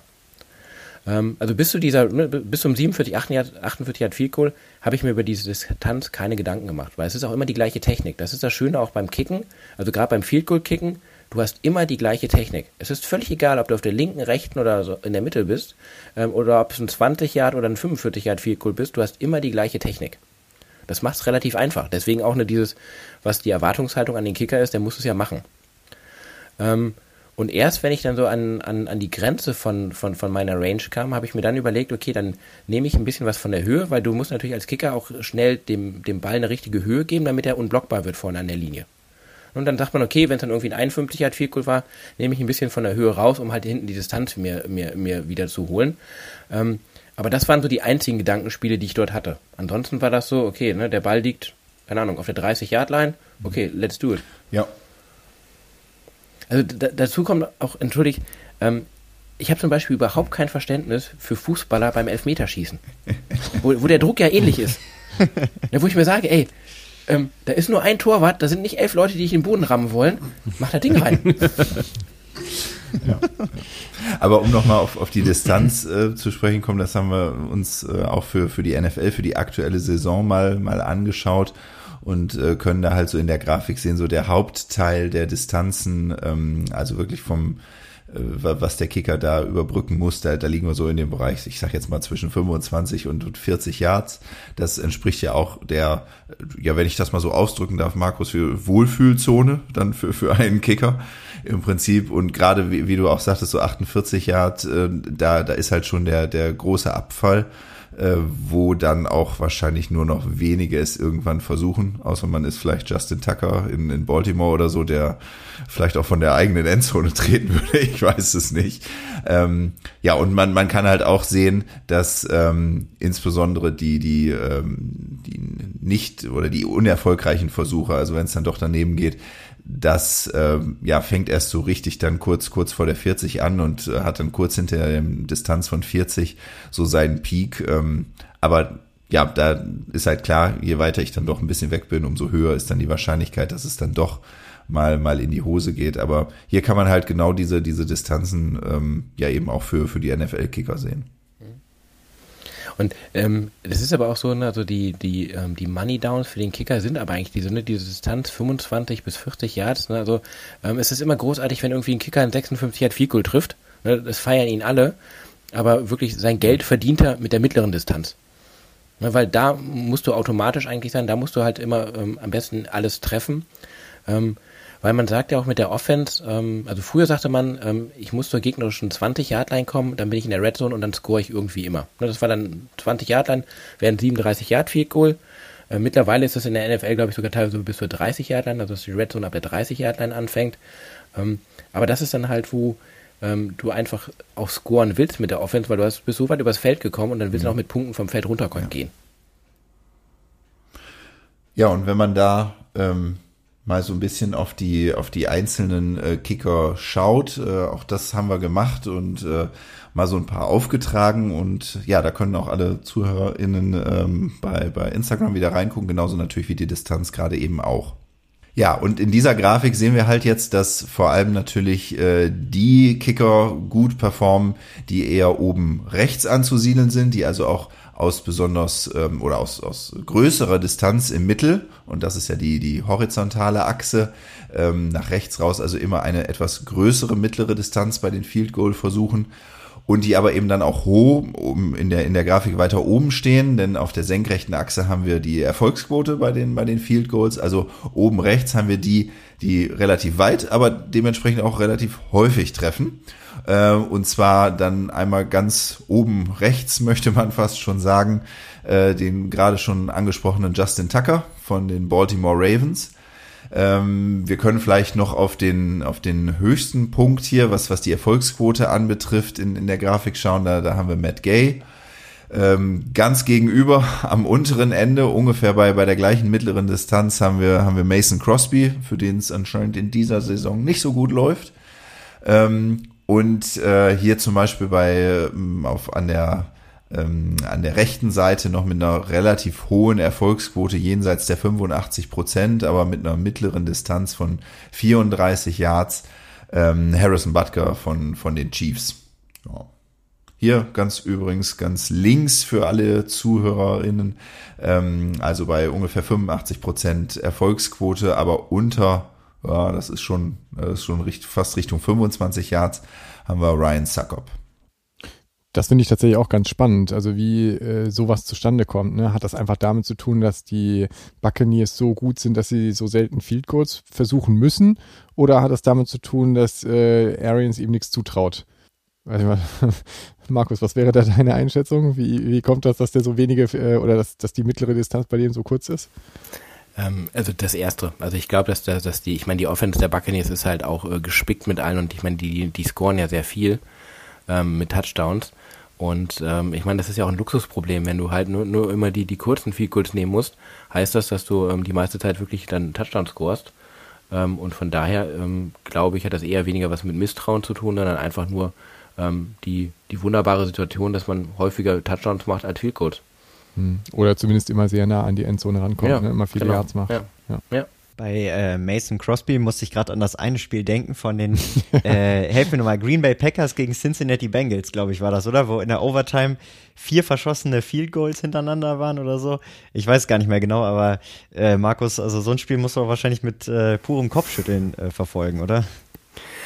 Ähm, also, nee, ich, ich habe Mitleid mit den Kickern, weil okay. ich weiß genau, wie die sich fühlen. Und das ist so nach dem Motto, so nein, also es ist so, ähm, selbst, keine Ahnung, wenn ich ähm, mir ein Spiel anschaue, wo ich, also ich bin jetzt nicht der Mega-Fan von irgendwie so von, ähm, von ich habe nicht das eine NFL-Team, ich habe so mehrere, für die ich sympathisiere, aber selbst, also ich, ich kann es vielleicht sagen, ich finde die Titans, also das ist ein Team, was mir so gar nichts gibt. Aber selbst für den Titans-Kicker bin ich dann halt wirklich, habe ich äh, Gefühle dann auch. Ähm, und äh, das ist vielleicht dann so der, der Berufsstand oder die Positionsgruppe, die dahinter steckt. Weil man, jeder war, glaube ich, in dieser Situation und weiß, wie der andere sich fühlt. Und das ist dann echt, wo man denkt so, nein, bitte ähm, mach das Loch auf und lass mich hier verschwinden, zumindest für das heutige das, Spiel. Das war übrigens gegen, gegen Cincinnati in Woche 5. Äh, Vier, vier von sieben hat er gemacht, Mason Crosby an der Stelle. Und klar, so ein Spiel reißt dann natürlich auch äh, die, die ganze Statistik runter. Allerdings hatte er auch in äh, Woche 10, 11 äh, jeweils nur 50 Prozent, also einen von zwei. Und in Woche 12 gegen die ähm, gegen die Rams äh, drei von vier, auch nur in Anführungszeichen nur 75 Prozent. Also das sind dann natürlich auch alles Ergebnisse, ähm, die dann über die gesamte Saison auch mal schnell so eine Quote nach unten ziehen können. Ja, ja klar. Und welcher Spruch hier finde ich auch sehr gut passt, äh, ich, sorry, ich muss ja immer ein bisschen die, die Seahawks-Brille hier aufsetzen, ist der gute alte Andy Breme, ne? Mit wenn du Scheiße am Schuh hast, hast du Scheiße am Schuh. Also wenn die Saison schon nicht läuft, dann, dann trifft halt auch der Kicker nicht mehr, ne? Jason Myers hat, glaube ich, letztes Jahr in der, zumindest in der Regular Season, alle, 100% Field Goals, alle reingemacht und äh, diese Saison kackt er halt auch ab. Ja. So ist es dann. Nur, ja. Kommt das Nur eine zum anderen. Kuh, weiterhin stark, sehr gut. jenseits der 90 Prozent, so muss das sein. Ja, ähm, genau, das Thema Vertrauen, das hatten wir gerade schon. Ähm, also was, äh, was wir ja doch immer wieder sehen, ist, äh, dass dann eben das Vertrauen auch schnell weg ist und ähm, dass dann Kicker auch gerne mal durchgewechselt werden. Ähm, wie, wie siehst du das? Ist das, ist das was, was funktioniert? Also, dass man sagt, so, komm, der hat jetzt irgendwie dreimal daneben gehauen, dann nehme ich den nächsten? Oder muss man dann auch einfach so einem Kicker das Vertrauen schenken und sagen, so, Junge, jetzt beim nächsten Mal wird's wieder? Ähm, ich glaube, ich meine, ja, also ne, auf den Kickern, die werden ja recht häufig ähm, durch, ähm, durchgewechselt. Auf der anderen Seite, ne, wenn wir überlegen, ähm, auch ein Jason Tucker hatte schon mal eine schlechte Saison gehabt, trotzdem ist er weiter bei, äh, bei den Ravens. Ähm, ähm, hier ähm, der Kicker von den ähm, von den Packers. Also es ist ja schon häufig, dass die die sich auch ein Standing erarbeiten, wo sie auch das Vertrauen ihrer Coaches haben. Ähm, es gibt natürlich einige Teams, die wechseln irgendwie immer durch. Ähm, ich habe das nur damals gesehen. Äh, ein Freund von mir, der ähm, hat in den USA war am College und war Panther aber und dann ist er zum NFL Tryout gegangen. Und da waren irgendwie 30 Panther und die einzige Aufgabe war, nimm den Ball, kick den 50 Jahre lang, äh, 50 Yard diese Linie runter und treff den Cone. Das war die einzige Aufgabe. Von diesen 30 Leuten haben das zwei geschafft. Die, an, die anderen 28 war Thanks for coming, grab a T-Shirt. Die waren raus. Die hatten diese eine Chance. Und das ist auch bei, bei Kickern dann häufig so nach dem Motto. Ne? Dann, dann werden die einfach getestet und dann sagt der, ob das der Special Teams Coordinator, der Head Coach ist, so nach dem Motto, ich will mir keine Gedanken drum machen, entweder trifft oder er ist raus. Ähm, ist eine Philosophiefrage. Ich glaube, ähm, wie es in allen Bereichen ist, Menschen brauchen Vertrauen, um wirklich abliefern zu können. Ähm, ich glaube, als NFL-Kicker muss er einfach, äh, ist es halt Aber da muss ich ja schon so ein bisschen als äh, eher dann statistisch denkender Mensch ein kleines Fragezeichen dran machen, ja, weil was ist gedacht. denn das für eine statistische ja, ja. Grundlage, wenn wir jetzt zum Beispiel auch gerade in der Grafik gesehen haben, auch ein Mason Crosby, ein gestandener Kicker in der NFL, kann ein paar Mal ins Klo greifen. Jetzt gebe ich da einem Kicker mal zweimal den Versuch, äh, da, da, da habe ich ja noch keine, keine wirklich, also da kann ich ja gar keine Aussage drüber treffen eigentlich, oder? Hm. Nee, also ähm, ich glaube, der Hintergrund ist einfach, ähm, du hast in, du hast in den USA, ne, du hast ja auf jeder Position, ich meine, wie viele Spieler hast du da im Hintergrund stehen? Und du musst ja am Anfang, also suchst du dir ein Kriterium aus, um einfach die Masse erstmal ähm, zu cutten. Ne, und mit den zwei, dreien, die übrig bleibt, weil am Ende des Tages können die alle kicken oder alle pannen. Die können alle, ne, die können alle tackeln, die können alle einen Ball schmeißen.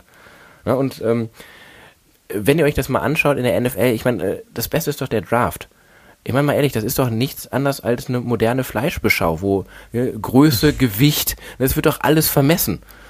Ne, also ich, äh, es gibt Spieler, ne, die werden nicht gedraftet, weil die irgendwie einen Zentimeter zu klein sind oder weil die Hände zu klein sind. Und das ist also, man versucht durch eine Objektivität, also durch objektive Kriterien eine Auswahl zu treffen, wo es am Ende des Tages aber auch nur, ne, es ist auch nur ein Glückstreffer. Ne, ich meine, ähm, ich glaube, ne, Tom Brady ist das beste Beispiel. Wer sein Draft-Video gesehen hat, Ne? Also der Lauch damals ist ne, einer der größten Quarterbacks geworden. Haben wir darüber ähm, gesprochen, ja. Aber wäre das nicht gerade dann, äh, also über die psychologische Komponente haben wir da ja gesprochen, wäre das nicht viel sinnvoller, quasi jemanden da so einen Psychotest machen zu lassen und zu schauen, wie, wie stabil ist der? Ähm, wäre sicherlich der richtige Ansatz, aber ähm, da kann ich vielleicht von diesem Jahr, als ich dieses Jahr die Green, Green Machine gecoacht habe, ähm, ich hatte zwei Kicker. Ich hatte einen, ähm, mein Starting-Kicker war ein Receiver, der alles hatte, was man für einen Kicker braucht. Und mein Backup war ein Defense-Liner, der nicht ganz so athletisch war, aber echt einfach, ne, der hatte, ich hau das Ding einfach durch. Und ich habe mich ähm, zum Turnier habe ich mich für den Receiver entschieden. Ich habe ihm vor dem Spiel gesagt nach dem Motto, du bist mein Starter, obwohl er in der Woche vorher beim letzten Training so gut wie nichts getroffen hat. Aber ich habe ihm vertraut. Während des ersten Spiels habe ich gesehen, wie er gespielt hat. Der hat auch als Receiver nichts auf die Kette bekommen. Also der, der war wirklich komplett, der war komplett durch. Und als es um das erste Field Goal ging, habe ich ihm gesagt, tut mir leid, ich benche dich und habe den anderen kicken lassen. Und der hat in dem Turnier alles getroffen. Also es war eine, also wo ich selber die, obwohl ich das Vertrauen hatte, wo ich dann gesehen habe, wie er auf dem Feld abgeliefert hat, wo ich dachte, das geht nicht. Und ich glaube, das ist dann vielleicht auch teilweise in der NFL, wenn man einfach sieht, okay, ähm, irgendwas passt an dem Kicker, mir an dem Kicker nicht oder passt an dem Kicker nicht. Und dann suche ich mir, ne, bei denen, die suche ich einfach neun. Es war, ich fand die Entscheidung auch ganz furchtbar, weil ich ja vorher mein, mein Vertrauen ausgesprochen habe, aber dann die Spielsituation, wo ich dann das Vertrauen sofort verloren hatte und dann habe ich ja halt die Entscheidung treffen müssen. Der Junge hat es aber verkraftet, oder? Ihm geht's gut. Ja. Ähm, ich würde gerne noch mal so zum einigermaßen zum Ende der unserer Folge hier auf zwei andere Positionen zu sprechen kommen, die da überall mit äh, irgendwie befasst sind, aber über die kaum immer irgendwie jemand spricht und deswegen für ein bisschen mehr Liebe für Long Snapper und Holder werben wollen. Ähm, was muss denn eigentlich ein Long Snapper können, damit man ja den Job richtig gut macht? Long snappen. Ähm, nein, also tatsächlich, ähm, ja, natürlich, die, die erste Aufgabe ist es für einen Longsnapper, den Ball zum Panther oder zum Holder zu bekommen. Und zwar immer wie am, ne, wie an der Schnur gezogen, dass die Naht, also ne, die NFL kriegt es so hin, dass die Naht immer an der gleichen Stelle ist. Ähm, also das muss einfach klicken. Ähm, und danach ist es dann halt die nächsten Aufgaben, die jetzt, ähm, die der äh, Longsnapper hat, je nach Position, also im Field Goal, muss er halt einfach das, das Gap, wo er vorne steht, einfach nur, muss er das ausfüllen, dass da keiner durchkommt.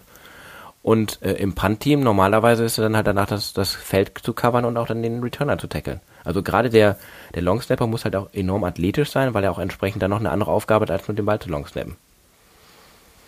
Ähm, und das ist auch mittlerweile, das ist halt auch so ein Specialist. Es gibt ja mittlerweile immer auch ähm, quasi nur den einen Longsnapper. Also jedes NFL-Team hat ja normalerweise diese Dreier-Kombi Longsnapper, Kicker und Panther. Wobei der Panther ja ähm, immer auch der Holder ist in der NFL. Und ähm, damit ähm, hast du quasi diese, diese Dreierkombi. Und das ist ja auch so, dass die drei Jungs, die haben ja auch im Training ne, die meiste Zeit zusammen und deswegen können die dann halt auch diese Einheit bilden. Mhm. Und, und warum nimmt man da insbesondere den Panther für, dass, dass der den Holder macht? Weil der normalerweise die besten Hände im Team hat. Okay. Weil ne, der Panther muss ja jeglichen Longsnap irgendwie fangen und dann ganz schnell auch den Ball so positionieren für einen Drop und dann, dann kicken. Mhm. Also er muss diese ja. schnell, schnelle Hände haben, was er genauso auch ja beim, beim Field Goal braucht. Mhm. Ähm, und ähm, dadurch, dass ja der, der Panther sowieso schon gute Hände hat, ist er ja eh mit dem Longsnapper und dem Kicker zusammen. Mhm. Und es wäre ja blöd, keine Ahnung, ne, du, du hast ein zweistündiges Training und du müsstest den, den Starting Quarterback irgendwie auch nochmal für 20 Minuten nur fürs Holen rausnehmen. Dann lass doch die drei, die ja eh nur, nur rumstehen an der Gatorade Bar, ne, kann der Panther auch noch den Ball hinstellen. Ja. ja. Gut. Ich glaube, wir haben ganz schön viel abgedeckt. Panten, Kicken, Holden, Longsnappen. Ich glaube, wir sind, äh, haben uns äh, gut mit Input versorgt, Markus. Vielen, vielen Dank. Ich glaube, wir können sehr zur gerne. zweiten Two-Minute-Warning kommen. Ja, sehr gerne. Und äh, ich sehe da hauptsächlich auf unserem Sheet sehr, sehr viele Heimsiege. Mal gucken, mhm. ob es auch nach den, äh, nach den Timeouts dabei bleibt. Wir beginnen mit dem Washington Football Team bei den Philadelphia Eagles. Eagles mit 67 Prozent. Dann haben wir die Titans bei den Steelers. Knappe Kiste, Steelers mit 52 Prozent. Äh, hat Rüttelsberger, ist er mittlerweile retired oder spielt er noch? ich glaube, die stellen ihn immer noch auf. Ja, er wirft immer noch für eine A-Dot von Yards. also ich, ich glaube, aufstellen ist da auch im wörtlichen Sinne dann gemeint. Okay, dann haben wir die Green Bay Packers bei den Baltimore Ravens. Die Ravens mit 52 Prozent. Ah, Timeout. Also ja. ja, wenn dann auch noch die Frage ist, ob Lamar Jackson zurückkommt, genau. ne, weiß man nicht. Also ja, und genau. selbst mit ihm wäre ich auch eher bei den Packers. Aber gut. Hm. Okay, Cincinnati Bengals, Denver Broncos. Broncos mit 56 Prozent. Atlanta Falcons, San Francisco 49ers. Sorry Dennis, again. 49ers mit 62 Prozent. Ich mache jetzt einfach so lange nicht weiter, bis irgendjemand Timeout ruft. so, ja. Seahawks, Rams. Ja. Sorry, Raphael, 60% für die Rams. So ist es, ne? So ist es. Ja. Oder so ist diese Saison. Ich, ich sehe nur ein Schulterzucken. So, dann NFC South. Saints gegen Buccaneers. Buccaneers mit 64 Prozent. Ich glaube, es ist dieses Jahr auch eher so ein No-Brainer, ne? Mhm. Oh. Und vom Süden in den Norden. Minnesota Vikings bei den Chicago Bears zum Abschluss. Wir brechen die Reihe jetzt. Wir hatten die ganze Zeit Heimsiege. Jetzt gibt es einen Auswärtssieg für die Vikings mit einem Two-Score-Game von 79 Prozent. Ja. Ja. Da haben wir doch in der zweiten Hälfte ein bisschen klareres Bild gehabt. Ziemlich eindeutige Angelegenheit, ja. Und wenn es so kommt wie diesen Spieltag, dann gibt es ja auch nicht so viele Upsets. Also. Ja, schauen wir mal. Genau. Das war's für heute. Markus, vielen, vielen Dank nochmal. Es war richtig cool, dass du dabei warst und äh, es ist äh, für uns wirklich toll, Leute aus der Praxis dabei zu haben, die äh, ja, uns erleuchten und äh, so ein bisschen äh, Praxis an die, ähm, an die graue Theorie dran packen. Und ähm, ja, von unserer Seite aus äh, war es super, super spannend, ähm, mit dir zu sprechen und ähm, ja. Ja, und vor allem auch mal auf so ein etwas, ja, manchmal nur so am Rande bedachteten Aspekt zu schauen. Also mit den, mit den Special Teams und diesen ganzen Besonderheiten. Richtig, richtig interessant. Vielen Dank. Sehr, sehr gerne. Und auch, dass, dass ihr die Chance gegeben habt, genau die Special Teams ein bisschen in den, in den Fokus zu rücken, weil ähm, je mehr man sich mit dem Sport beschäftigt, desto mehr sieht man einfach, wie wichtig die Special Teams sind. Und äh, ich kann stundenlang über die Special Teams reden und auch mit voller Leidenschaft, weil äh, es ist halt mein, mein Ding. Und ähm, auch gerade, ihr habt ja auch mit den Grafiken und mit den Statistiken entsprechend untermauert. Und ähm, wenn ihr einfach in den nächsten Spielen auch einen Tacken mehr auf die Panther und Kicker achtet und einfach die, die Bedeutung dann wahrnehmt, ähm, bin ich mal gespannt, wie es dann auch äh, dann für euch ist, ob ihr dann den Kicker demnächst noch beschimpft oder sagt nach dem Motto, na, vielleicht war auch der Block vorne nicht ganz so richtig.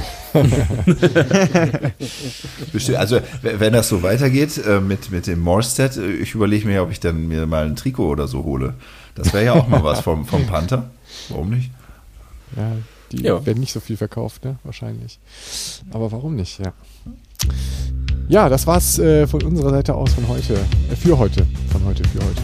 Ähm, ihr findet wie immer alle Grafiken bei uns auf den Social Media Kanälen, bei Instagram ähm, und äh, ja, ein, ein, ähm, ein Lob und ein Hoch auf die Special Teams und äh, lasst gerne eure Kommentare dazu da, ähm, wie ihr das seht, äh, ob ihr weiß ich auch nicht, ob ihr in Zukunft mehr auf die Special Teams achtet. Äh, uns wird es freuen, Markus nochmal mehr.